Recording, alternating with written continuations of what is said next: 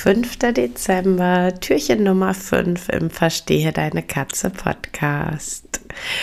Und ähm, ja, heute, selbstverständlich ist die Advents- und Weihnachtszeit die Zeit, in der es ähm, ganz viele Geschenke gibt. Große Geschenke, kleine Geschenke äh, nette und weniger nette Geschenke, sinnvolle und weniger sinnvolle Geschenke. Aber darum soll es gar nicht gehen, sondern um die Verpackung.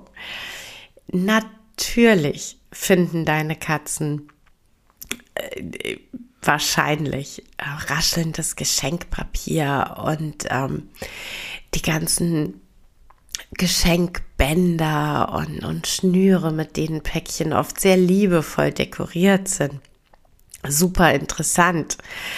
Und äh, so sehr ich das total nachvollziehen kann, so sehr sehe ich in Bändern und Schnüren eine riesige Gefahr.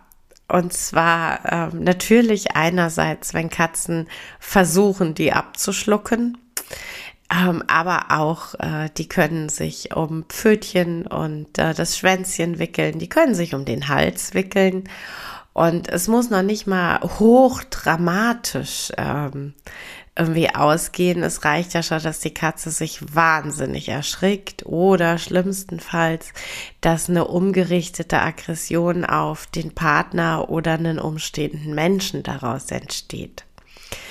Daher meine Bitte an dich, Geschenkpapier als Spiel, ja gerne.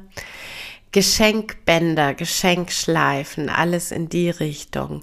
Maximal unter deiner Aufsicht. Und wenn du den Raum verlassen musst und wenn es nur drei Minuten sind, weil du einmal die Suppe umrühren gehst oder weil du zur Toilette musst, bitte räum es weg. Du kannst es ja dann danach nochmal wiedergeben, aber bitte unter keinen Umständen unbeaufsichtigt damit spielen lassen.